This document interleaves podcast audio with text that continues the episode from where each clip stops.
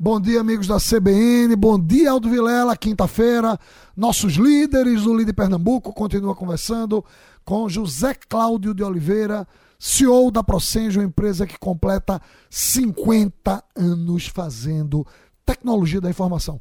Zé Cláudio também é fundador do Porto Digital, é sobre o Porto que a gente está falando. Zé, a gente falou da concepção do Porto ontem, eu queria saber de você.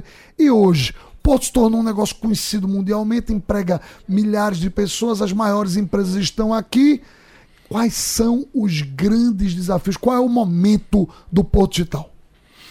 Existe uma, uma palavra, uma expressão muito simples para dizer né, qual é o nosso problema, qual é o nosso desafio, o grande desafio hoje. Chama-se o apagão de mão de obra.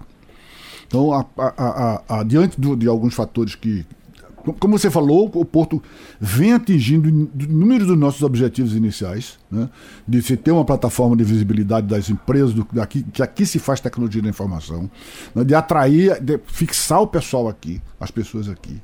Mas a, a pandemia e a consequente é, do, do, do tal do Anywhere, anywhere Working, né? um trabalho em qualquer lugar. Sim. Então trouxe uma, uma, realidade totalmente diferente para a qual nós não estávamos preparados. O que leva hoje o, as, as, pessoas daqui, os, as inteligências daqui, não é apenas o que a gente temia antes, que a gente não tinha. A gente tem, a gente tem aqui. Hoje tem duas mil vagas ofertadas sem, sem conseguir preencher aqui no Porto, tá certo? Então não é, não é falta de oportunidade. Tem até um excesso de oportunidade, mas é a dispersão. Não chega uma empresa canadense aqui, contrata. Da noite podia contratar 50 pessoas aqui no Recife e mais. Não se preocupe com a história de, de, de CLT. Custo, custo, de vida, não, custo de vida mais alto no Canadá, não sei o quê, porque você não vai precisar ir para lá. Você vai ficar com, vivendo na mesma casa que mora, com, comprando a mesma quitanda da esquina, né, pegando o seu mesmo transporte, mas você trabalha no Canadá e você passa a se receber em dólar canadense. Perfeito. Então, isso é uma disputa de, de, mão de obra que se instalou gigantesca. E desigual. E nós temos hoje, aí, aí o, o núcleo de gestão do Porto Digital fazendo trabalhos muito, muito fortes junto com a prefeitura, em parceria com a prefeitura, para formar a gente com a maior brevidade possível. Né?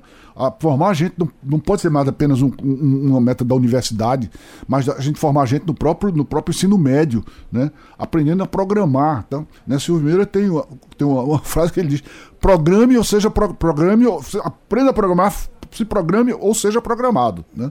Na verdade, essa frase dele não está muito relacionado ao que eu estou falando.